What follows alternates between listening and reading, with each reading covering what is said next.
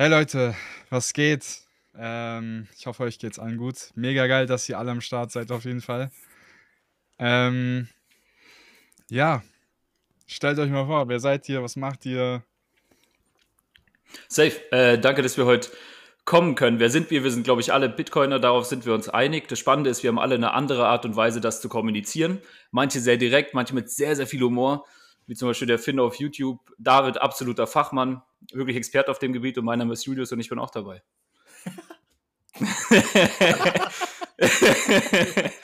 Als kurzes Intro vielleicht. Das war sehr gut. Hätte ich nicht hingekriegt. Äh, also jetzt ehrlich nicht. Als ob du ich bin Finn Podcast-Erfahrung von hättest. einfach Bitcoin und ähm, keine Ahnung. Ich glaube, das äh, wird nicht spannender hier, ne? Ich habe einen YouTube-Kanal, genau, das reicht. Hi, ich bin David. äh, ich betreibe den äh, Instagram-Account Satoshis Erbe. Ja, Julius hat sich schon geil. vorgestellt, dann äh, mache ich mal. Ich bin Martin, aka Atomic, der Bitcoin-Rapper. Kennt vielleicht der eine oder andere durch den Bitcoiner-Song. Ähm, mittlerweile gibt es auch schon mehr. Ja, mehr gibt es eigentlich zu mir nicht zu sagen. Okay, mega geil, auf jeden Fall. Also die verschiedensten Persönlichkeiten heute hier am Start. Aber wir sind alle Bitcoiner. So ist es. cool auf jeden Fall. Und heute geht es auch um Bitcoin tatsächlich. Ähm, ist ja auch ein Bitcoin-Only-Podcast. Und heute haben wir echt mega coole Themen, über die wir reden können. Echt die verschiedensten.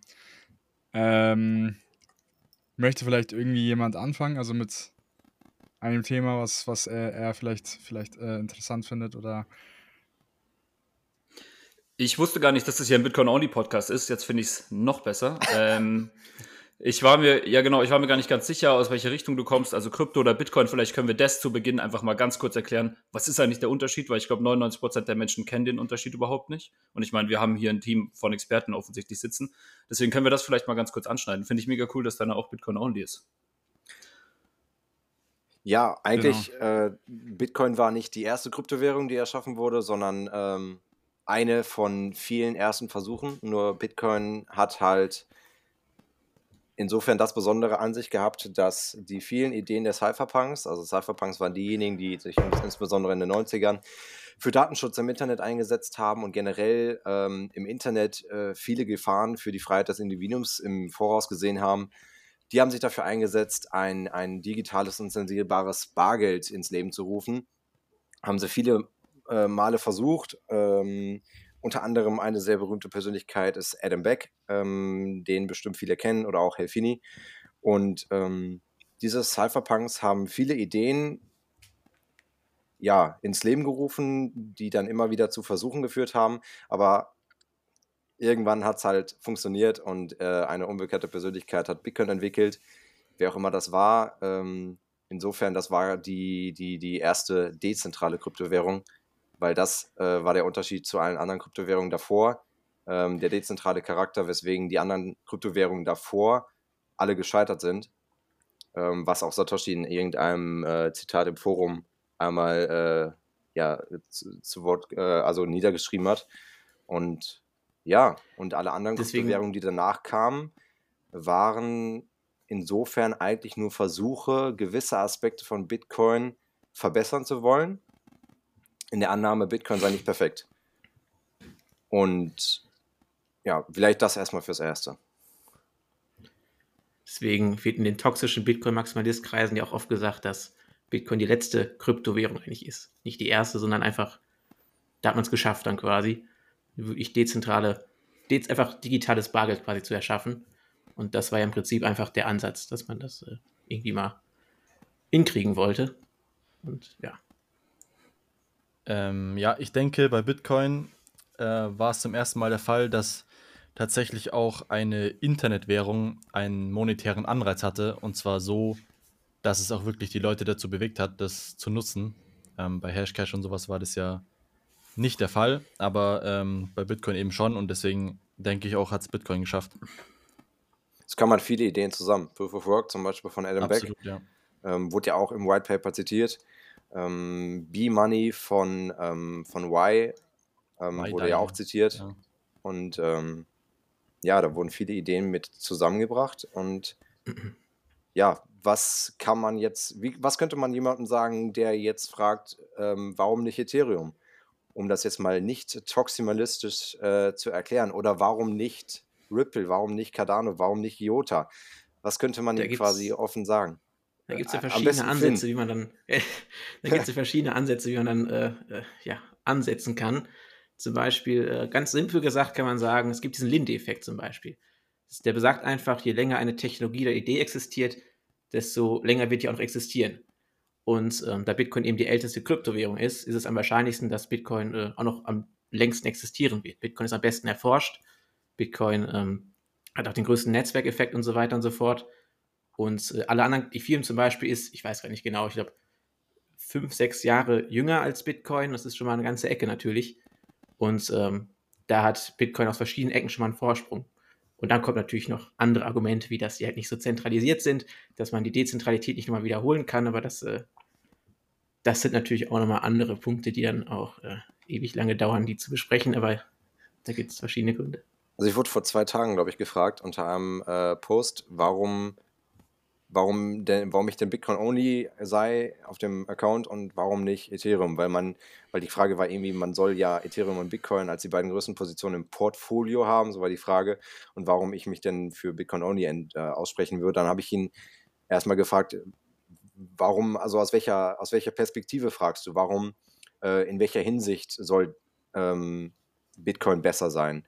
Und dann hat er halt so, konnte er nicht wirklich beantworten und habe ich ihm halt gesagt, so aus reiner Investitionsperspektive, wenn es dir lediglich darum geht, das in, als Investition zu sehen, um am Ende des Tages Rendite in Euro zu machen, kann Ethereum genauso gut geeignet sein wie Bitcoin. Da, darüber kann ich dir A nichts sagen, weil es reine Spekulation auf die Zukunft wäre und B würde ich mich tatsächlich auch strafbar machen, wenn ich das machen würde. Ähm, deswegen habe ich ihm dann einfach gesagt, Bitcoin ist das alternative dezentrale Geldsystem. Ethereum ist ein Netzwerk, welches von der Ethereum Foundation und von der Vitalik Buterin Gewalt äh, geführt wird. Äh,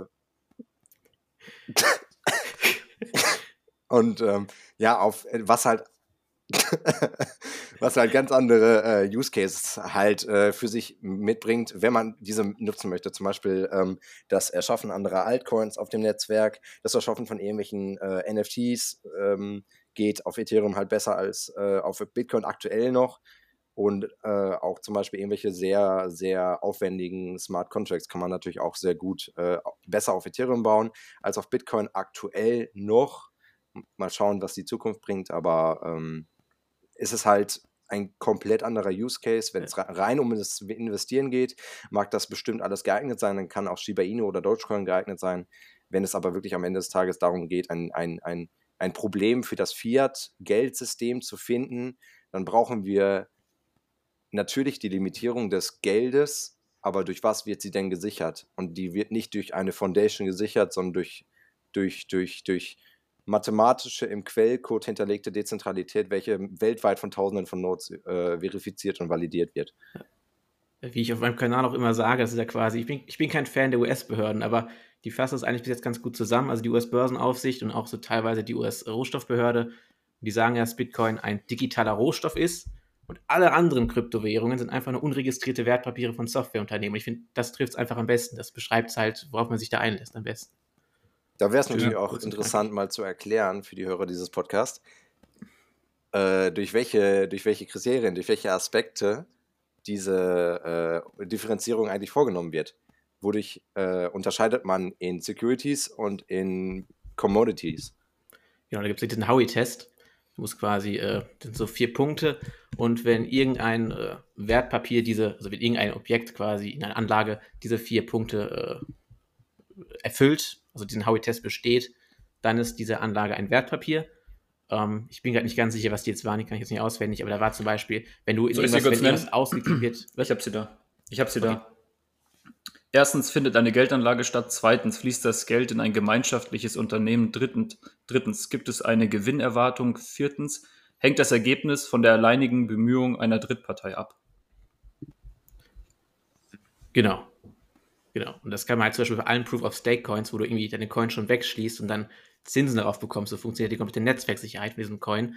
Und wenn du da irgendwie Zinsen drauf kommst, dann erwartest du ja Profit und diese Coins werden ja von irgendwelchen die haben eigentlich alle auch Ethereum, die haben alle einen Pre-Mine, da haben sich die Gründer so riesigen Anteil an diesem Coin bereichert und den irgendwelchen Neulingen im Bitcoin-Space angedreht. und die sind unfassbar reich geworden und die können jetzt diese Coins staken und einfach Geld, das sie aus dem Nichts erschafft haben, staken und damit unfassbar viel Geld machen. Äh, das ist halt, äh, genau, deswegen sind das alles halt Wertpapiere, kann man halt. Finn, du bist ja der Experte. Was würdest du denn sagen? Bestimmt habt ihr äh, letztens von den News gehört von OneCoin, der, der die Kryptowährung, die in Zukunft für soziale Gerechtigkeit sorgen soll, durch künstliche Intelligenz, ihre Scanner. Ach, der von, äh, genau, One, genau. Der von, von diesem äh, ChatGPT, der? Gründer. Ja, das ist äh, voll asozial, ja. Äh, erstmal, erstmal, erstmal, Geht gar nicht. Erstmal erst ja, erklären, was, was Was soll man dazu sagen, Digga? Ja, ich, ja. ich will jetzt erstmal offen in die Runde fragen, bevor jetzt äh, deine Top-Qualität ja, äh, zu weit heraussprudelt.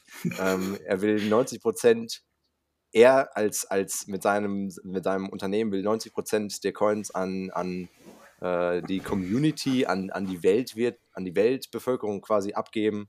Äh, 10 Prozent sollen irgendwie aufgeteilt in, die, in das Unternehmen und Investoren fließen. Und ähm, ja, jeder Mensch soll gleich viele Anteile der Währung erhalten. Ist das denn, Martin, ein freier Wettbewerb, den wir uns wünschen? Ist das, ist das, ist das wirklich so sozial, so gerecht, wie, man, wie er das so verkauft? Ähm, nee, natürlich nicht. Äh, es ist, Gleichheit äh, ist nichts, was, wofür Menschen geschaffen sind. Wir sind alle nicht gleich, auch wenn das aktuell ziemlich hart gepusht wird, dass jeder gleich ist und alle das Gleiche kriegen sollen und sowas, aber wir sind nun mal nicht gleich. Ähm, und äh, ich denke, kein Geld der Welt wurde jemals so fair verteilt wie Bitcoin. Und ich denke, das kann auch nicht mal so nochmal geschehen.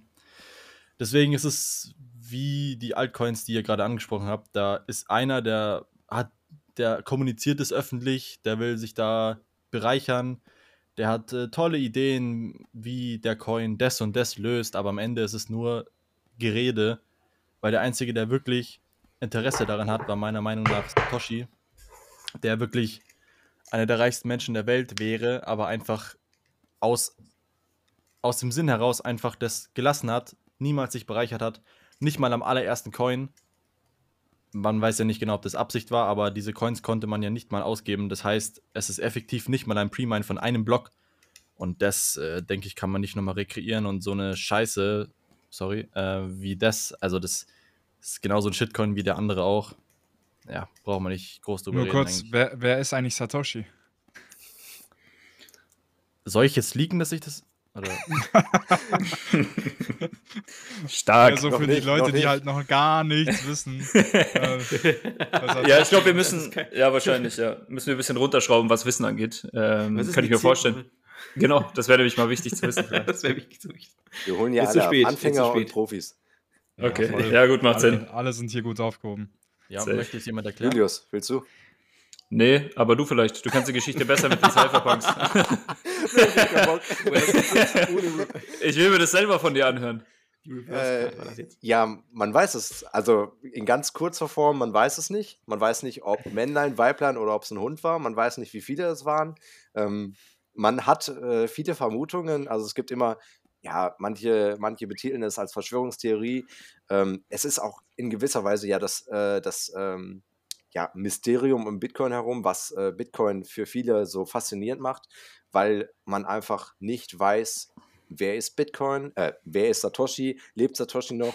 Heißt, ähm, es, gibt, es gibt Vermutungen von ähm, Adam Beck, ähm, aufgrund äh, einiger, einiger äh, Sachen. Nick Sabo ist auch eine Alternative, Len Sasserman, ähm, Helfini natürlich auch. Ähm, Warum sind das alles Alternativen? Äh, also willst du das vielleicht kurz erklären? Ja. Also ich meine, haben die alle, die haben wahrscheinlich alle an Bitcoin gearbeitet oder waren halt vernetzt, kannten sich.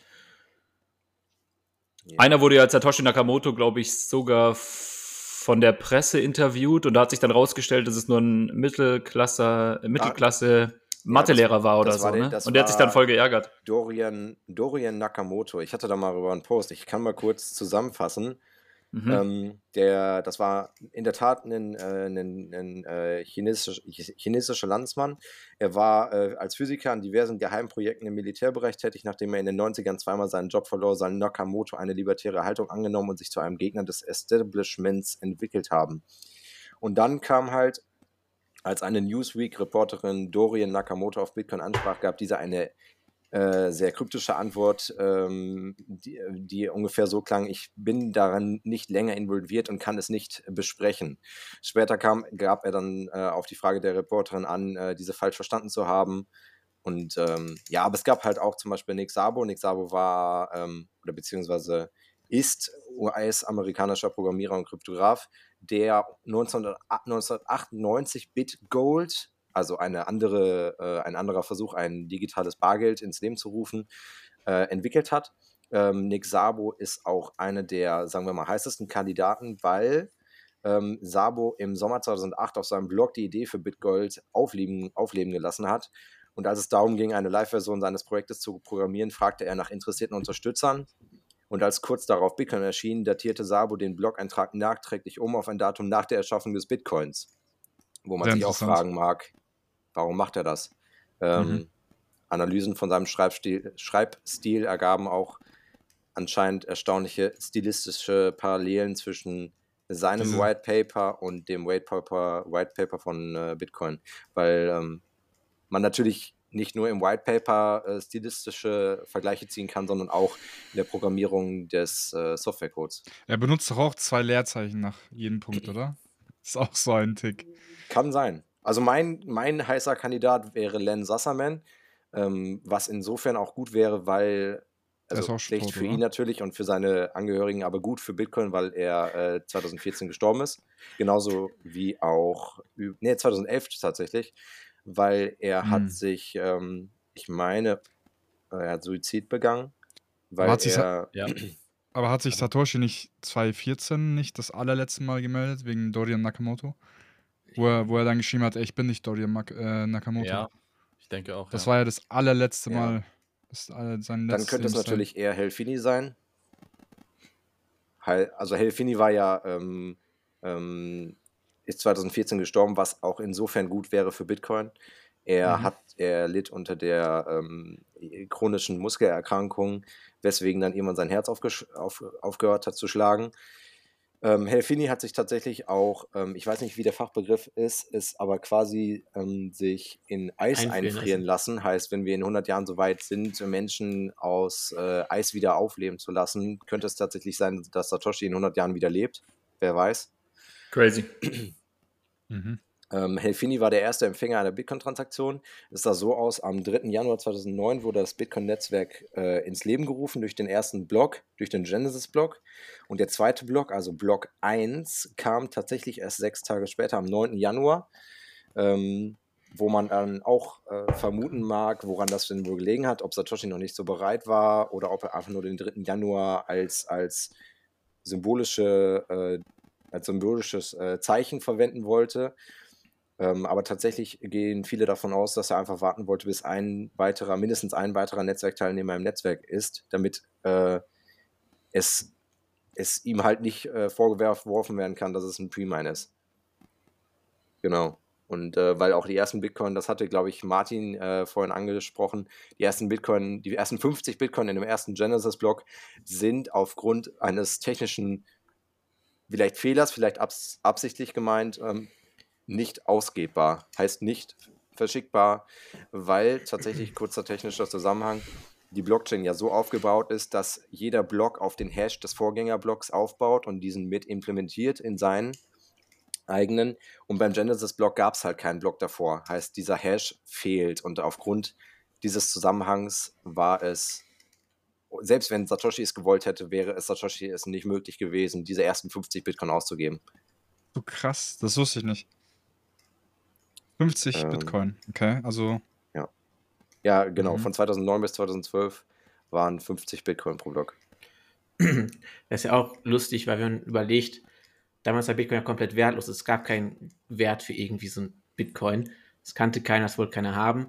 Und alle anderen Kryptowährungen haben überhaupt erst einen Wert, weil Bitcoin damals einen Wert für Kryptowährungen geschaffen hat.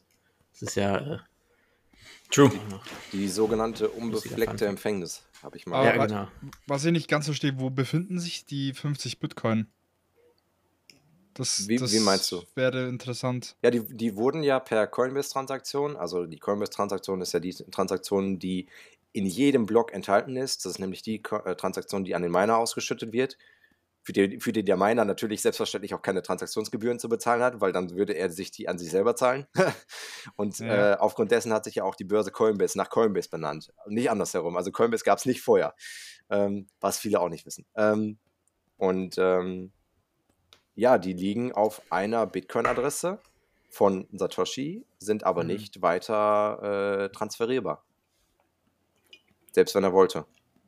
Also er kann Okay. diese Bitcoin nicht als Input für eine weitere Transaktion, also als weiteren Zahlungseingang für eine nächste Transaktion verwenden.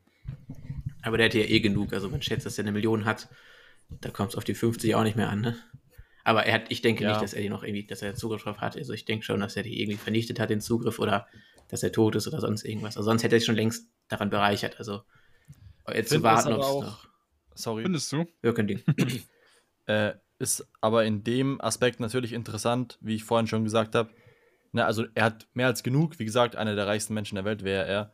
Ähm, aber diese 50 Bitcoin vom ersten Block sind ja insofern interessant, dass es tatsächlich deswegen niemals einen Pre-Mine ja, sozusagen gab, definitiv, ja. ja. weil er ja sogar gewartet hat, bis ein zweiter Miner sozusagen joint dem Netzwerk. Deswegen finde ich das halt sehr relevant und ähm, ich finde auch sehr wenige Leute wissen das überhaupt dass Mhm. die nicht ausgebbar sind und somit quasi niemals ein Pre-Mine von nur einem Block stattgefunden hat.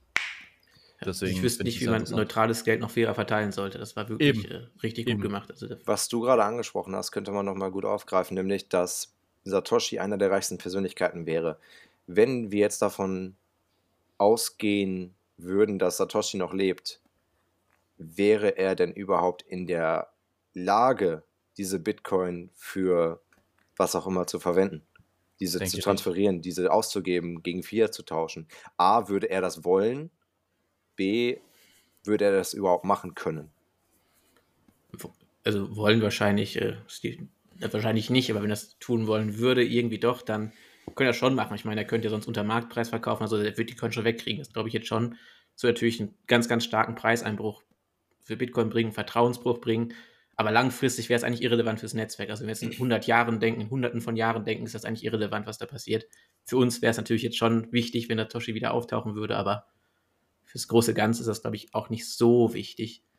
Ähm, Aber könnte er denn wirklich diese Bitcoin verwenden? Also darauf wollte ich halt hinaus, weil glaubst, schon, ja. glaubst du nicht, dass zahlreiche Regierungen genau darauf warten, um ihm dann im, im, im wahrsten Sinne des Wortes den Kopf abzuschlagen?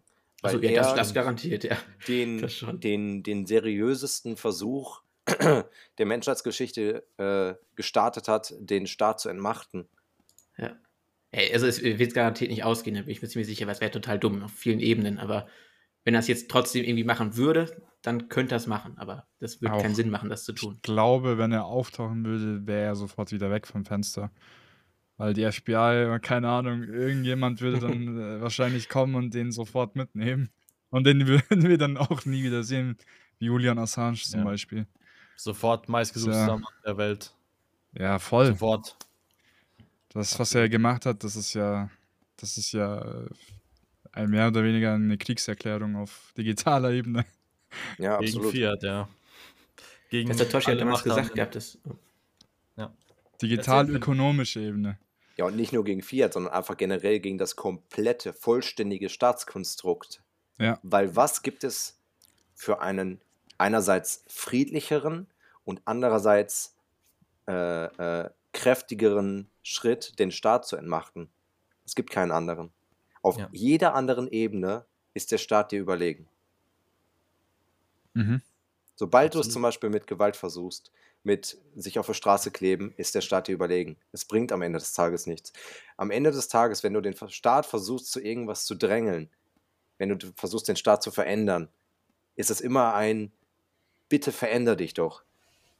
Aber das, das ist nicht das, was am Ende des, Sta des, des Tages den Staat verändert, sondern das, wo der Staat am Ende, am Ende des Tages denkt, scheiße, mir bleibt gar keine andere Möglichkeit. Das ist es, was den Staat verändert Mhm. und nicht irgendeine Gruppierung, die dann der Meinung ist, wir bitten jetzt denjenigen, der für das Problem zuständig ist, um eine Lösung. Bitcoin Ich glaube nicht, dass er direkt gekillt werden würde. Glaube ich nicht. Ich glaube, es gibt ein Land, das könnte sich Satoshi Nakamoto zu Nutzen machen, auch wenn es nur marketingtechnisch ist. Das Land wäre ganz, ganz attraktiv auf einmal für Millionen von Menschen. Also sagen wir mal so um die 100 Millionen, wenn 100 Millionen Leute Bitcoin nutzen, oder es kann auch weniger sein. Zudem hat Satoshi keine Auswirkungen aufs Netzwerk, also jeder kann sich entscheiden, welche Regeln er folgt, welche nicht. Hm. Ähm, er ist nicht mehr so ein wichtiger Mann. Natürlich, gut, er hat halt Kohle ohne Ende durch seine Bitcoin. Ähm, aber ich weiß nicht, ob der so krass gejagt werden würde. I don't know. Das ist halt eine bombastische Informationsquelle, was man aus dem rausquetschen könnte. Der hat so viel Ahnung, Bitcoin ist so aufs Detail ange angepasst teilweise, dass man sich fragen muss, woher kommt das? Also wer kann so weit vorausplanen? Ähm, keine Ahnung, könnte man sich auch zunutze machen. Aber war denn Satoshi wirklich so ein Genie? Das ist die Frage, warum meinst du? Weil Bitcoin community-driven ist? Nee, weil zum Beispiel, äh, äh, populärstes Beispiel ist ja auch, dass Satoshi eigentlich die großen Blöcke wollte und Helfini ihm davon abgeraten hat.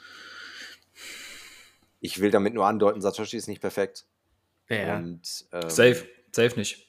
Äh, äh, ähm, ähm, hier Gavin Andresen wurde ja auch zum Beispiel von äh, Satoshi, Finn, korrigiere mich, wenn ich falsch liege, wurde von Satoshi als, als quasi nächsten, Ach, nächsten Chefentwickler ja. ernannt, als Satoshi äh, vorhatte zu verschwinden, als, als er sein letztes Lebenszeichen von sich gegeben hat.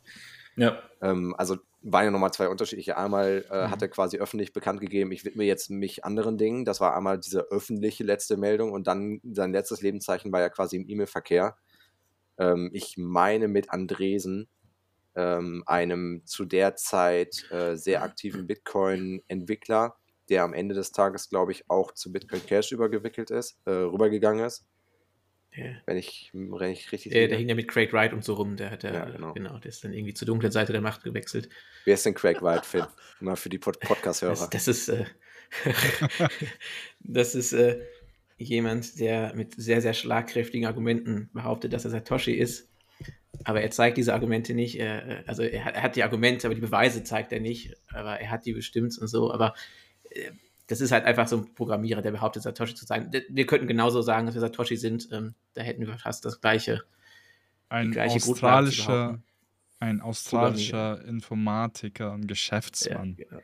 Wie ja, wäre genau, denn eigentlich die einzige Möglichkeit, mal die Frage an dich, Martin, wie man in heutiger Zeit beweisen könnte, also wirklich faktisch ganz klar beweisen könnte, dass man Satoshi ist. Ja, Ohne jeden Zweifel. Key. Nur durch den Private Key. Sonst hängt alles von Vertrauen ab. Wie willst du das sonst machen? Oder? Gut, selbst da kann es ja noch Zweifel geben, irgendwie, wenn er eine Tochter hatte oder wie auch immer und ihr das geschickt hat. Also es muss nicht unbedingt er sein. Man kann es eigentlich gar nicht belegen. Nee, man kann es eigentlich nicht belegen. Jemand anders könnte das auch ausgeben. David, wie heißen die Transaktionen, die du jetzt losschickst und später ankommen? Ich habe gerade den Namen vergessen meinst du einfach, dass, dass du den Zeitstempel der Transaktion veränderst. Ja. Ähm, das ist dann eine Time-Lock-Transaktion. Also Time-Lock, genau, okay, ist mir nicht äh, eingefallen. Aber selbst das würdest du ja sehen, weil die Transaktion mit dem Time-Lock, die auf die Zukunft, also ich weiß ja, worauf du hinaus willst, dass Satoshi ja. irgendwann mal eine Transaktion für in 100 Jahren datiert hat, aber selbst mhm. diese Transaktion würdest du ja sehen, weil die im Mempool landet. Ja.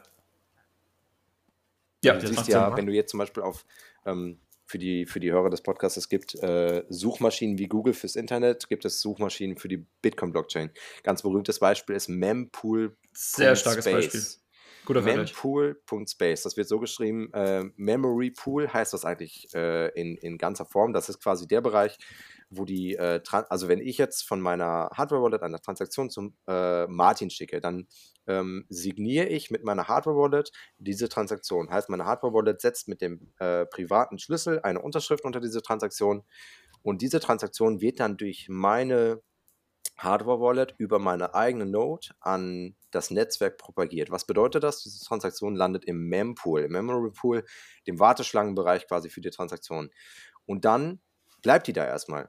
Und dann ist halt die Frage, wie viele oder wie hoch war die Gebühr, die ich dieser Transaktion angehängt habe.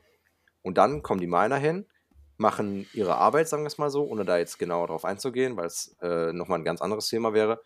Mhm. Und suchen sich dann die Transaktionen im Mempool heraus, die die höchste Gebühr mit sich bringen. Und wenn ich dann unter denjenigen mitten bin, die quasi mit äh, sehr viel Gebühr bezahlen, dann komme ich in den nächsten Block. Genau. Ich weiß, nicht, ich, ich weiß nicht, worauf ich hinaus wollte, aber. Ich habe letztens. Ah, stimmt, stimmt. Auch. Über die genau. Time-Block-Transaktion und genau. dass man das im Mempool sehen würde. würdest du jetzt, du, wenn du jetzt zum Beispiel auf mempool.space gehst, siehst du ja auch, wie viele Transaktionen im Netzwerk warten. zum Beispiel jetzt während des letzten Hypes, also vor einigen Wochen, kam dieses NFT-Thema mit den Ordinals, also mit dem BRC20-Token heraus. Da ähm, fanden sehr viele Transaktionen im Netzwerk statt. Viele, viele Transaktionen warteten im Mempool. Heißt, du hast gesehen, dass über 200, 300.000 Transaktionen im Mempool gewartet haben. Und äh, genauso würdest du auch die Transaktion von Satoshi sehen, die seit 2009 im Mempool wartet ähm, und erst in 100 Jahren, also 2109, äh, quasi bestätigt wird. Ja, macht Sinn.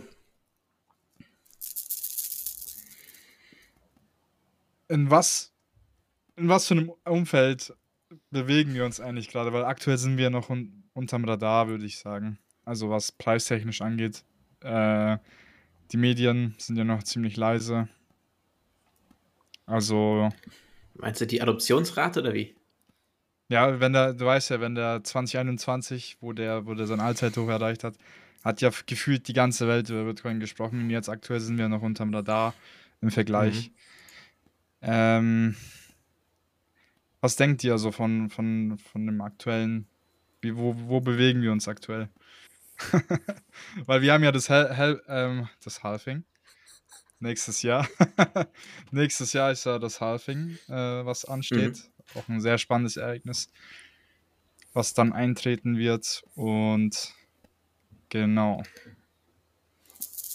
Ja, also Hashtag No Financial Advice, aber ich, ich denke halt, das wird erstmal so auf ewig so weitergehen. Grundsätzlich, dass halt ähm, jetzt so ein Bärenmarkt mal wieder, das, da passiert nicht viel. Das sind so wie jetzt halt eben die toxischen Bitcoin-Maximalisten und so und ein paar andere Leute, die hängen dann da rum, beschäftigen sich mit Bitcoin und äh, aber da passiert halt nicht viel. Deswegen heißt es immer Bear Markets are for Building, dass wir jetzt irgendwas aufbauen. Du hast einen Podcast genau. jetzt hier aufgebaut und sowas halt.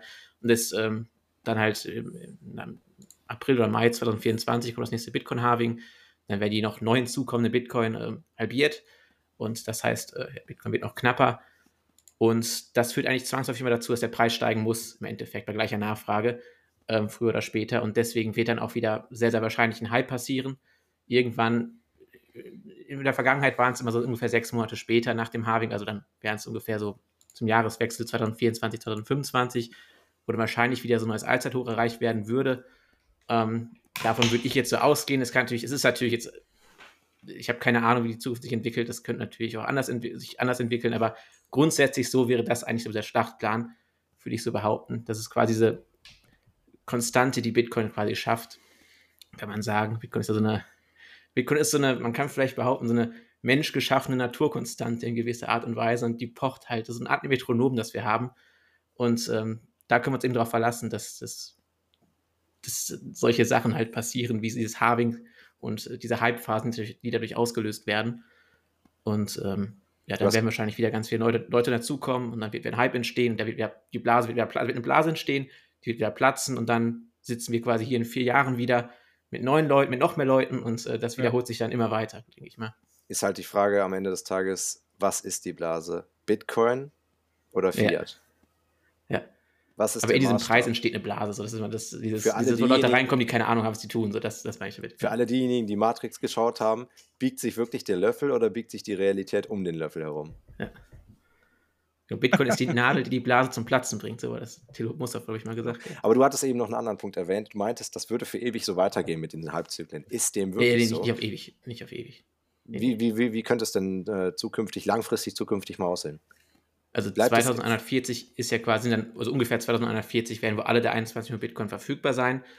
Und ähm, ja, bis dahin wird dieses Halving, das halbiert sich ja immer weiter. Das heißt, die, diese Effekte des Halvings müssten eigentlich immer weniger werden. Aber wir sind gerade noch an dem Punkt, wo Bitcoin so wenig verbreitet ist, dass das, glaube ich, jetzt noch relativ äh, äh, irrational ist, wie die, die Preisentwicklung jetzt entstehen könnten. Also Bitcoin schwankt noch sehr stark, aber das wird in der Zeit immer weiter abnehmen. Und irgendwann werden wir an einem Punkt sein, in 100, 200 Jahren, wo Bitcoin relativ konstant ist wo Bitcoin konstant quasi einen Wert, wo, wo alles andere im Vergleich zu Bitcoin konstant einen Wert verlieren wird. Der Bitcoin ist ja konstant. Ähm, und ich habe die Frage vergessen. Ähm, äh, ob, ob, ob generell äh, Bitcoin in Fiat oder in irgendwelchen anderen äh, Währungen gemessen für immer und ewig ein, ein, ja, ein, ein, ein High-Risk-Asset bleiben wird oder ob äh, Bitcoin sich langfristig in anderen Währungen gemessen auch eventuell zu etwas anderem entwickeln kann. Also ich denke, langfristig wird Bitcoin irgendwann auch Fiat-Geld ablösen. Also irgendwann wird alles in Bitcoin bemessen werden. Es macht keinen Sinn, irgendwas in Euro zu bemessen oder in Dollar zu bemessen, irgendwas anderem, weil alles kann ausgeweitet werden. Auch Ethereum zum Beispiel, wenn jetzt Vitalik Buterin ein paar anderen Leuten eine Knarre in den Kopf weist und sagt, jetzt macht mal unbedingt jetzt hier irgendwie, erhöht mal die Menge an IFA. Die waren ja auch zuerst die könnten- inflationär. Ja, Die genau. waren, glaube ich, bis genau. 2020 doch inflationär. Ja, die, die haben jetzt, die könnten, genau, die könnten jederzeit quasi das wieder verändern. Also die haben die Möglichkeit dazu. Und äh, das gibt es bei Bitcoin eben nicht. Du kannst eine Knarre in den Kopf halten und sagen, jetzt ändere mal die Grenze an Bitcoin. Also kann es halt jeder ändern, aber dann akzeptiert keiner deine Regeln. Und ähm, dadurch, ja, ja wird, äh, Erstmal kommt diese Spartechnologie langfr also erstmal in, in, in mittelnaher Zukunft, also gen- auf kurzfristige Zukunft glaube ich erstmal, äh, dass, dass das Bitcoin von dieser breiten Investorenmasse als, als Wertaufbewahrungsmittel anerkannt wird. Dann auf die mittellange Zukunft, dass das Bitcoin als, als langweiliges, traditionelles Sparvehikel angesehen wird und Fiat eigentlich nur noch zum Ausgeben verwendet wird. Und dann halt irgendwann der, der, der Switch, der ja auch am, am, am schwierigsten ist, auch für, für uns alle, die sich Mhm. irgendwann in den Bitcoin-Space getraut haben, die Denominierung von Waren und Dienstleistungen nicht mehr in Fiat, sondern in Bitcoin. Dass du das, das ist, also für mich persönlich, ich weiß nicht, ob es für andere auch der Fall war, aber für mich persönlich war und teilweise ist es immer noch am schwierigsten, Sachen nicht in Fiat zu bemessen, sondern in, in, in, in einem gesunden Geld. Ja, da müssen wir uns auch nichts vormachen. Es geht ja noch gar nicht richtig, weil alle Preise werden halt noch in Dollar bemessen, weil die Leute halt noch mit Dollar handeln. Deswegen macht es keinen Sinn jetzt irgendwie. Mhm. Also ich mache das auch in meinem Kopf, dass ich Sachen schon in Bitcoin umrechne die ganze Zeit, aber das kannst du halt nicht langfristig machen. Jetzt ist Bitcoin schon wieder vielleicht so von einem Jahr eingebrochen. Das ist halt, da kannst du nichts, ja, da müssen wir noch ein bisschen uns gedulden, bis, äh, beziehungsweise die Adoption weiter vorantreiben, bis wir wirklich dann richtig effizient Bitcoin als Rechner nutzen können. Julius, glaubst du, man könnte, wenn man sich Mühe gibt, jetzt schon unter einem hundertprozentigen Bitcoin-Standard leben? Gute Frage. Ähm. Ich war neulich. An wen war die Frage? An dich, Julius. Okay. Ähm, gute Frage. Ich war neulich bei Debbie im Podcast und sie hat mich gefragt, wie lange ich denke, dass es dauert, bis Bitcoin flächendeckend akzeptiert worden ist. Wir haben nicht von einem kompletten Bitcoin-Standard geredet. Weiß ich nicht, ob das das Ziel ihrer Frage war, aber ich habe gesagt sieben bis zehn Jahre. Da hat sie gesagt, okay, das ist ja relativ schnell. Da habe ich mir auch gedacht, ja, kann sein, aber wir Menschen können halt auch nur linear denken und nicht exponentiell. Und wir wachsen aktuell doppelt so schnell wie das Internet damals bei gleicher Nutzerzahl, also ultraschnell. Das würde jetzt einfach die Frage sein, ob man heute schon nach einem kompletten Bitcoin-Standard leben kann. Ganz kurz für alle, die es nicht wissen, kompletter Bitcoin-Standard bedeutet, dass ich alle Güter, Dienstleistungen, Produkte, alles, was ich mir hole, Miete, jede Versicherung in Bitcoin bezahle. Und das, denke ich, ist jetzt noch nicht möglich, zumindest nicht hier in Deutschland. Von Und mir aus in El Salvador oder Lugano, genau. Ähm, ist steuerlich, glaube ich, also steuerrechtlich noch nicht durch. Da kenne ich mich aber zu wenig aus. Und welcher Arbeitgeber zahlt dir Bitcoin aus? Gut, natürlich, ich weiß nicht, TerraHash, Confinity, Relay, um einige zu nennen. Kann ich mir aber nicht vorstellen. Also 100% Bitcoin-Standard sehe ich jetzt noch nicht, aber ich gebe die Frage gern weiter in die Runde. Wie sieht der Rest das denn? Ähm, ich würde da was einwerfen und zwar hat mir der Bitcoin bleibt von jemandem erzählt, der wohl keinerlei Fiat mehr besitzt und auch nichts in Fiat mehr zahlt und sozusagen über Umwege auf einem 100% Bitcoin-Standard lebt. Das einzig Schwierige, Schwierige ist natürlich äh, äh, die Steuer, Steuer. also die Zwangsabgaben. Und ähm, da musst du natürlich das Einzige, also jetzt wieder no financial advice for, mein, for my uh, bad English, aber ähm, du musst ja auf diese eine, auf das eine Jahr Steuerhaltefrist äh, in Deutschland achten, auf jeden Fall. Ich weiß jetzt nicht genau, in welchen anderen Ländern das ist, also jetzt für einen deutschsprachigen Podcast, wie es in Schweiz und Österreich aussieht, aber in Deutschland ist es halt das eine Jahr. Und da kann man natürlich auch in gewisser Weise darauf achten, dass ich für Konsum nur die Bitcoin ausgebe, die ich mindestens ein Jahr halte. Weil dann bist du steuerrechtlich auf jeden Fall schon mal raus. Ja, absolut. Ähm, ich meine, der Typ reist irgendwie rum oder so und hat gar keinen Wohnsitz. Ähm, das ist natürlich das Erste, wo du an sowas rankommst. Dann muss man natürlich schon gucken, dass man vielleicht irgendwo sich in El Salvador ansiedelt, in Lugano, bald vielleicht in Mexiko, in solchen Ländern und Standorten, wo du vielleicht wirklich deine Steuern und sowas mit Bitcoin bezahlen kannst. Und dann geht es auch viel einfacher. Und ich denke, da werden wir in im nächsten Jahrzehnt viele Entwicklungen sehen in die Richtung. Ähm, ja, also noch ist es, ich würde sagen, sehr schwierig und noch hat auch keiner Bock darauf, so richtig, also, ne, weil es einfach so schwierig ist. Aber ich denke, wir werden da in naher Zukunft viel, viel gute Entwicklung sehen. Und ja, von daher bin ich gut äh, für die Zukunft gestimmt. Ich würde auch nochmal was zu dem Thema sagen, ähm, von wegen, dass Bitcoin äh, immer steigt und sowas. Ähm, ich finde da immer ganz geil, wenn man das erwähnt. Und zwar gibt es ja die Einheit Kilo, die Einheit äh, Liter, ne, für jeden Meter. Ne, es gibt eben so Einheiten, aber wir haben keine Einheit für Wert, weil eben keine Währung und nichts konstant und stabil ist. Aber Bitcoin ist es schon. Und deswegen finde ich das sehr spannend und glaube auch tatsächlich persönlich, dass Bitcoin oder ein Satoshi, ein Bitcoin, je nachdem, tatsächlich mal die Einheit für Wert wird, damit wir Wert tatsächlich als Maßeinheit haben. Und dass alle Preise daran bemessen werden. Ich finde, das ist ein absolut logischer Schritt. Sowas fehlt noch.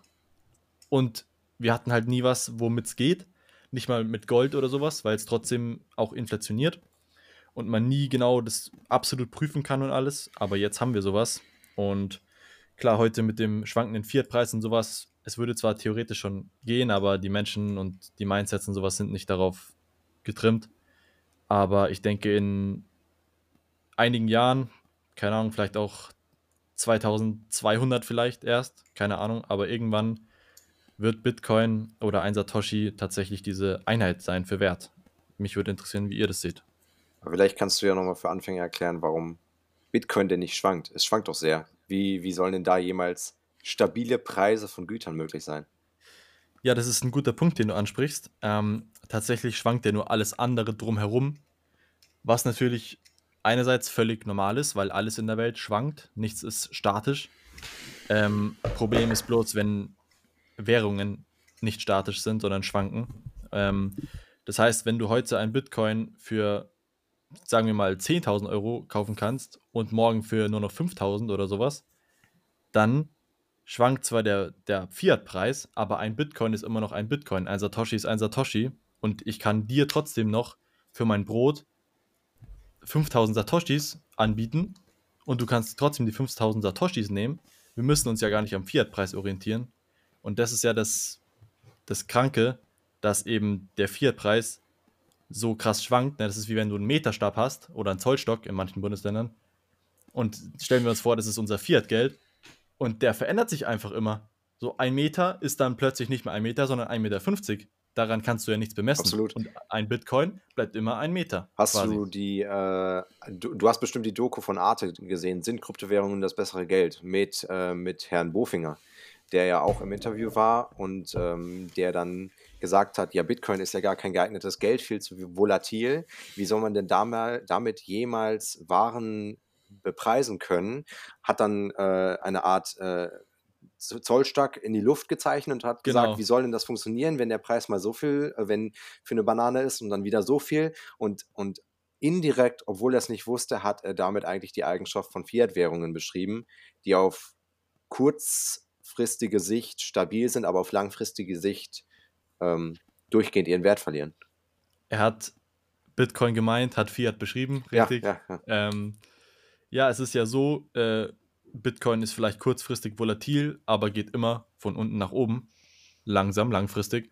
Und Fiat ist eben short-term sehr stabil, weil ich kann morgen immer noch, okay, vielleicht nicht über zwei Tage bei der Inflation, aber morgen wahrscheinlich immer noch das Brot für denselben Preis kaufen. Aber langfristig ist es komplett instabil. Und habe ich lieber ein Geld, was vielleicht äh, morgen mal kurz ein bisschen schwankt, aber langfristig stabil an Wert gewinnt? Oder habe ich ein instabiles Geld, was mir immer die Kaufkraft nimmt? Also ich würde mich für Ersteres entscheiden. Manche vielleicht anders. Aber ich glaube, ich denke, solange wir Waren und Dienstleistungen in Fiat bemessen, äh, bedarf es, wenn du nicht komplett sehr starke Kompromisse eingehen willst, bedarf es immer eines, eines, eines kleinen, äh, ja, Notgroschens quasi in Fiat, um, um tägliche Rechnungen bedienen zu können, weil ja der Fiat-Preis für einen Bitcoin ja doch leider, leider noch erheblich schwankt. Absolut, mhm. und da reden wir auch von, von anderen Zeiträumen. Das haben Bitcoiner ja auch so an sich, dass sie schon über Space Mining reden und äh, über Dyson Sphere und, und alles. Äh, ja, also das werden wir nicht morgen erleben und auch nicht übermorgen. Aber das ist ja das Schöne an Bitcoin, dass wir uns jetzt auch keine Sorgen machen müssen, dass es in zehn Jahren weniger wert ist, sondern die Theorie besagt ja und das, was wir bisher auch immer gesehen haben, dass äh, durch Angebot und Nachfrage und durch die guten Eigenschaften, die Bitcoin hat, es an Kaufkraft gewinnen wird. Und ähm, ich denke, da sind wir uns alle einig. Von daher ist nur eine Frage der Zeit. Einfach abwarten, stay humble and stack sets, Hm. low time preference und dann Also, läuft der Hase. was ich denke, was, was den Bitcoin-Standard angeht, ich habe ja auch darüber schon ähm, mit Satoshis Erbe schon gesprochen. Ähm, sehr interessantes Thema. Ich finde, das wird mit der Zeit zunehmen, definitiv. Das, was fehlt, ist das Interesse, meiner Meinung nach. Ähm, das Wissen besteht ja. Das sind, also, es ist ja super easy eigentlich ähm, zu lesen, Research zu betreiben.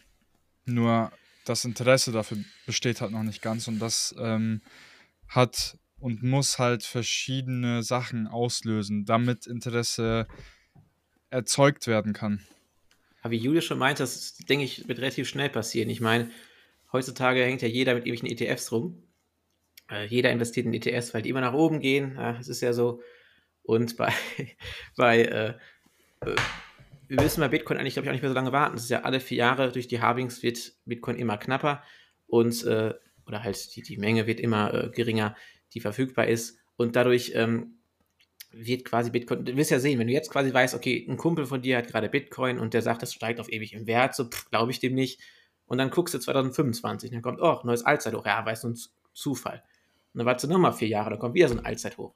Dann denkst du, ja, ist schon wieder passiert. Und spätestens, wenn dann nochmal ein Allzeithoch kommt nach weiteren vier Jahren, ich glaube, äh, die Leute hat man relativ schnell gecatcht, glaube ich dann. Einfach glaub- durch den Number Go Uptake. Ich glaube, die Menschen der brauchen oben gehen wird. unterschiedlich Ja. viele Berührungspunkte mit dem Thema, um Ja. quasi sich, um das, um das Interesse wecken zu können. Ich habe eine Frage an euch alle. Wie seid ihr an, äh, auf Bitcoin gekommen? Aktiv oder passiv? Äh, mir hat 2019 ein Kumpel erzählt, dass ich mir mal Bitcoin und Ethereum vor allem angucken sollte. Der hat mich direkt mit Ethereum natürlich dann belabert. Das war. Kann mir ja niemand was vorwerfen. Das ist halt auch Ich hab- ich mache einen Counter. beschäftigt habe, aber Passiv, eins. Äh, wie definierst du aktiv-passiv? Also Genau. bist du bist du darauf zugegangen von alleine komplett oder hat es dir jemand erzählt und bist du dann so darauf gekommen?